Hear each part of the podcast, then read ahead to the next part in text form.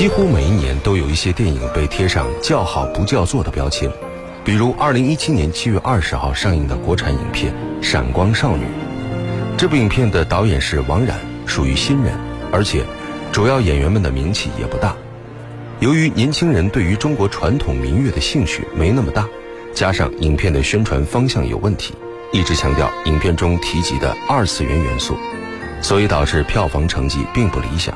只取得了六千四百六十八万元，但是，很多看过影片的朋友还是给出了很高的评价。那么，这部电影《闪光少女》为什么会获得良好的口碑呢？它到底讲述的是一个什么故事呢？大家晚上好，这里是今晚我们说电影，我是英超。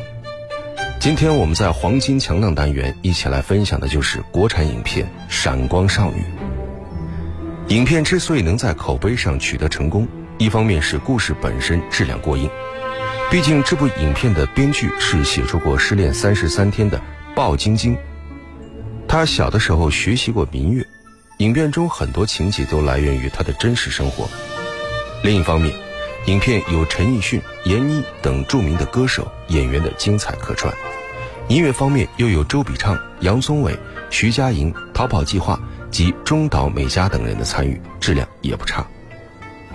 好的，那么接下来就让我们一起来分享影片《闪光少女》的故事。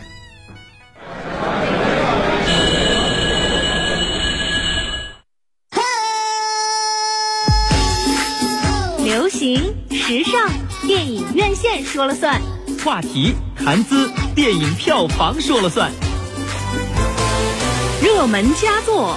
潮流新宠，银展巨制，再铸辉煌，黄金强大。陈晶是一个古灵精怪、敢爱敢恨的姑娘，同学们都给她起外号叫做“神经”。作为音乐附中的奇葩人物，学习扬琴的陈晶人缘欠佳，只有男闺蜜油渣甘愿为她鞍前马后。不过，自信满满的陈晶却又暗恋上了校草帅哥王文。王文是西洋乐系的首席钢琴乐手，向来看不上民族乐器。而且，不光是王文看不上，几乎所有西洋乐器的学生都看不上，因为他们觉得民族乐很土。所以，长久以来，学校里学民乐的学生跟学西洋乐的关系一直很糟糕。这一天。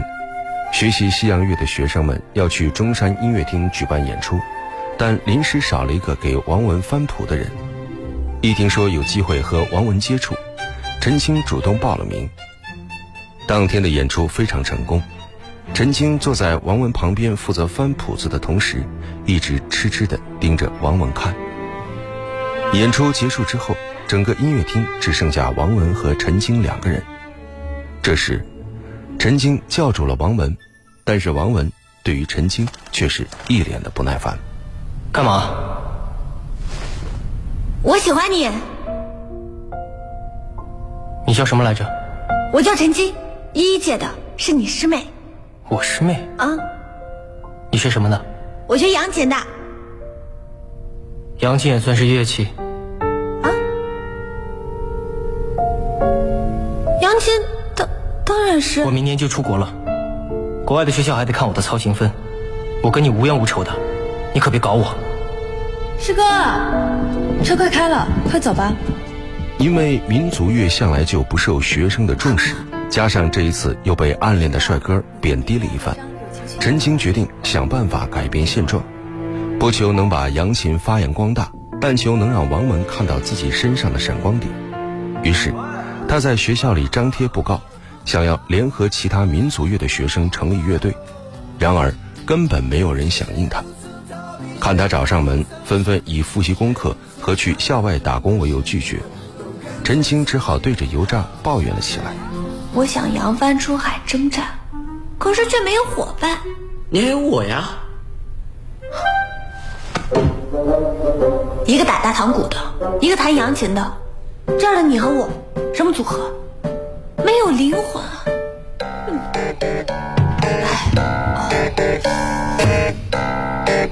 其实还有最后一招。说。没有我再不去挖课，也不打工，你难道忘了那个宿舍吗？油渣陪着陈晶来到女生宿舍门口，全是学民乐的呀！他们是学民乐的，可是我觉得他们不是人类啊。只能送你到这里了，朋友。虽然说他们是我师妹，可是我哎，别害怕，他们就是比较面二次元而已啦。什么是二次元啊？二次元嘛，专业点说这是 A C G、Animation、动画、Comic、漫画、Game、游戏，他们只迷这些东西，对其他的都不感兴趣。你怎么这么了解啊？呃，知识学杂了。为了让五零二宿舍的同学们加入乐队，陈晶不惜花费高价，答应给他们买动漫和游戏的周边，还答应他们将乐队名字定为二点五次元。陈晶和油渣本来以为这个宿舍的四位少女只是沉迷二次元，但是专业水平和学习成绩都不怎么样。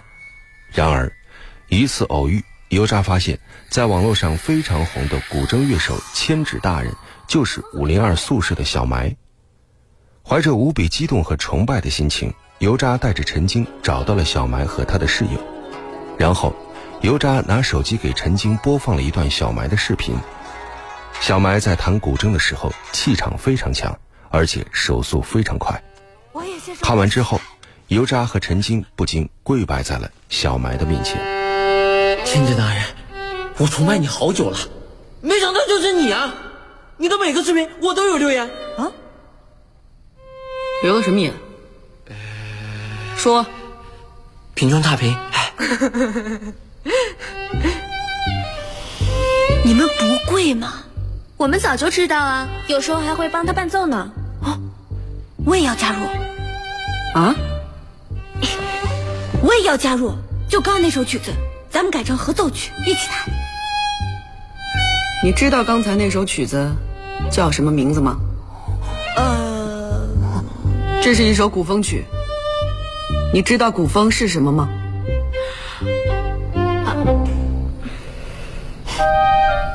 你期中考试，历史多少分？六十六分，不仅及格，而且特别吉利。你根本不知道我们到底在干什么。不就是弹琴吗？我专业没那么差，手速跟得上你。小埋为了弹好这些古风曲，中国通史读了好几遍，他的历史成绩超厉害的，普高学生都比不上。我和贝贝也一直在很努力的学习古文，希望有一天可以给小埋的曲填上最厉害的词。英仔也一直在研究民族乐器的起源，从夏商周到近代，几乎没有他不知道的乐器演变。我们喜欢民乐，喜欢二次元，喜欢古风歌曲，这些都是我在乎的东西。你什么都不懂，我不会让你加入的。千纸大人，我懂，我懂啊！我一直活在二次元世界里，我就是不好意思承认，我历史成绩九十多呢。《三国演义》我读了四遍，刚才那首歌是《权倾天下》，歌词分春秋版、三国版，最近还出了盗墓版，我都知道啊！我是历史宅啊！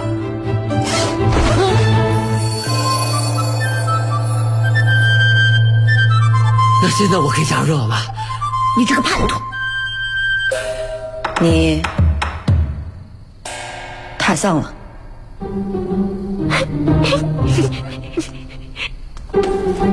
你自己难道不清楚吗？在二次元的世界里，只有颜值才是正义哟。尽管遭到了小埋的冷眼，但是陈晶和油渣并没有放弃。在油渣的帮助下，陈晶恶补中国历史，并系统的学习了中国的诗词歌赋，而油渣也做出了改变，开始在意自己的外形，不仅改变了自己的穿衣风格，也注意起个人卫生，头发不再整天油乎乎的。最终，他们两个被小埋等人接受。就这样，六个人共同组建了一个小型的乐队。因为小埋在网络上人气很高，所以偶尔会有动漫展邀请他到现场演出。小埋把这当做一个展示乐队的机会。他们利用传统乐器演奏的都是节奏感比较强的音乐，这让观众们眼前一亮。没过多久，乐队演出的视频就在网上走红。陈晶和他的扬琴也出了名，同时也让很多学习民族乐的学生有了信心。这时，陈晶觉得时机成熟了，他跑到男生宿舍楼下，用蜡烛摆了个心形之后，向王文表白了。师哥，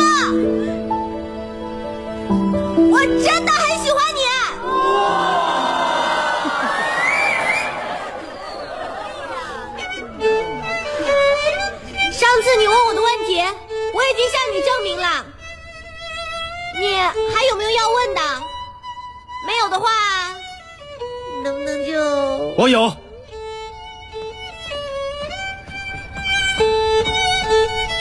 我有问题，问题就是我不喜欢你。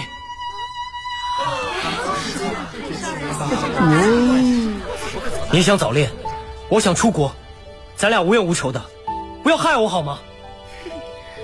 这都是些什么呀？就算你是学明月的，也不能这么土吧？学明月的怎么了？赶紧走，别逼我说更难听的话。我不像你们这么没有底线。哎哎，你话什么意思啊？学明月怎么了？我是被敢爱敢恨，你自己窝囊怕耽误前程，还挺自豪是吧？天天说自己高雅，就这么欺负一个小姑娘？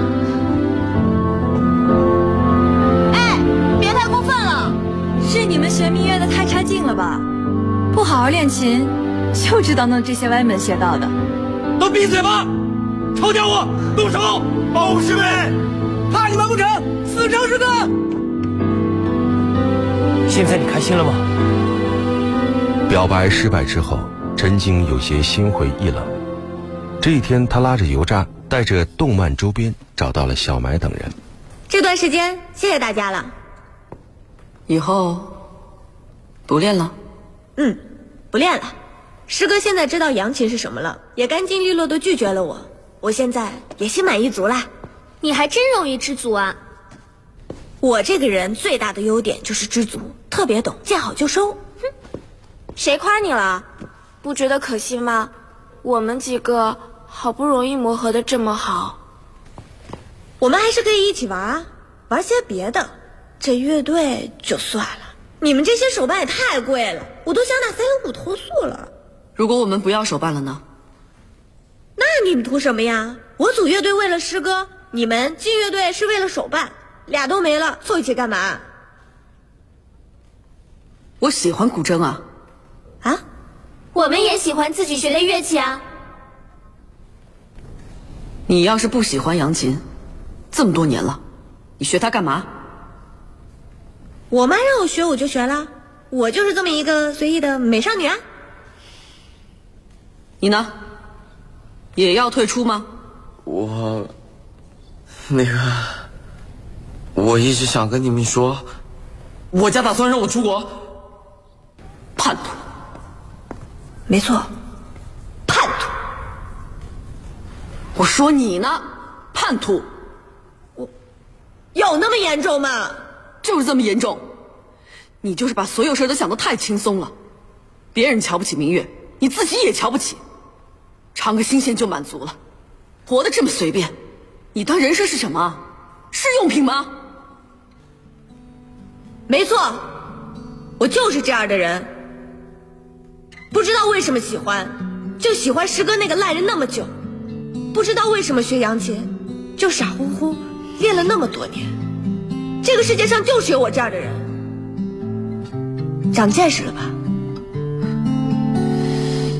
那你就去和你们这种人玩吧。就算我喜欢明月，又能怎样？靠我们几个去开创纪元吗？明知道失败还要去拼，也太悲壮了吧！打鸡血的话，张口就来，你真是漫画看太多了吧？小埋把陈晶的学生证扔还给他，其他人也把动漫周边还给了他，大家不欢而散。这一天之后，陈青不再和小埋等人有任何来往。这样的关系一直持续到下个学期的到来。开学这一天，校长在礼堂当着全体学生做了讲话。呃，开学了啊，大家把心都要收回来了啊！我通知两个事情：一，今年中秋，教育部组织了少儿普及音乐会，希望西洋乐校乐队的同学把握住机会，为学校争光。呃，还有一件事情。学校各部门商量以后，决定明年开始暂停民乐附中学生的招生工作。这个决定也是本着对学生负责的态度，所以我希望目前还在校的附中学民乐的同学珍惜一下你们现在的学习机会，啊！小蛮实在听不下去校长的讲话，索性勇敢地站了起来。没人学就不招了，学校不招，不就更没人学了吗？这不是死循环吗？这位同学，你先坐下。可能三五年以后，就一个学民乐的都没了。民乐的普及度低，没有宣传能力，这是靠学校能解决的问题吗？这位同学，你先坐下好不好？好，那我报名这学期的少儿普及音乐会，没人宣传，我来宣传。音乐会是要乐队参加，不接受个人表演。你坐下。我们有乐队。你有乐队？你的乐队在哪儿呢？在这儿。看到小埋挺身而出，陈青也立刻站起来力挺他。你们这不叫乐队好吗？最多算个戏台班子吧。虽然校长和西洋乐的学生们不断打击他们，但是民乐学生接二连三的站了起来，表示支持。大家都给我坐下！报告老师，我们有乐队了。所以现在，我们可以参加演出了吧？参加演出是代表着学校的荣誉。交响乐队一直没有中断训练，你们临时凑成乐队，有能力一起参加吗？出了问题谁来负责？集体荣誉是由你们来随便抹黑的吗？散会。就在学生们快要动手打起来的时候，油渣站了出来。冷静一下，在这打架一定会被处分的。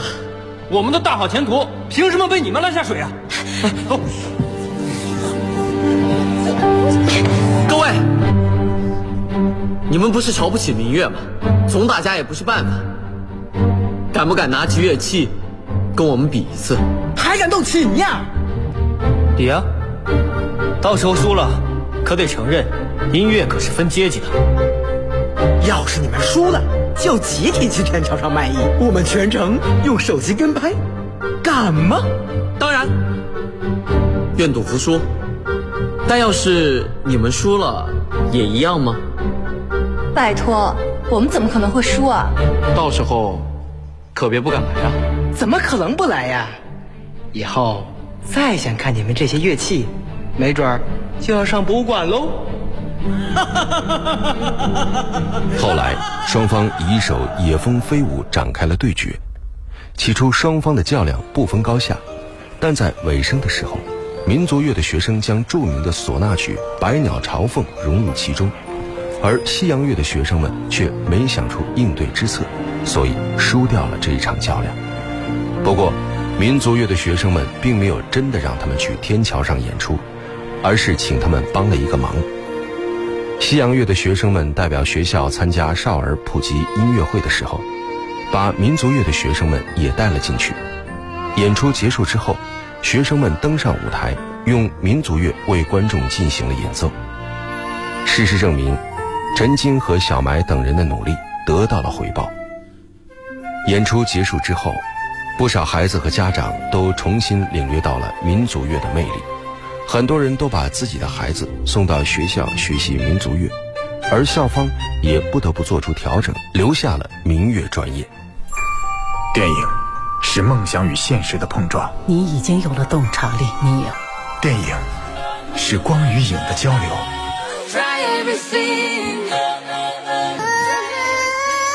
记忆中的过往，幻想中的未来。今晚我们说电影，精彩上映。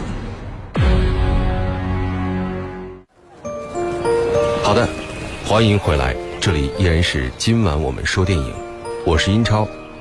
今天我们一起来分享的是国产影片《闪光少女》。影片中有一场非常精彩的对决，就是民乐学生和西洋乐学生共同演奏的《野蜂飞舞》，一决高下。之所以选择这首歌，就是因为编剧鲍晶晶当时沉迷于一款音乐演奏类的游戏，而他最喜欢演奏的歌曲就是《野蜂飞舞》。那么接下来，就让我们一起来欣赏一下电影中斗琴的片段。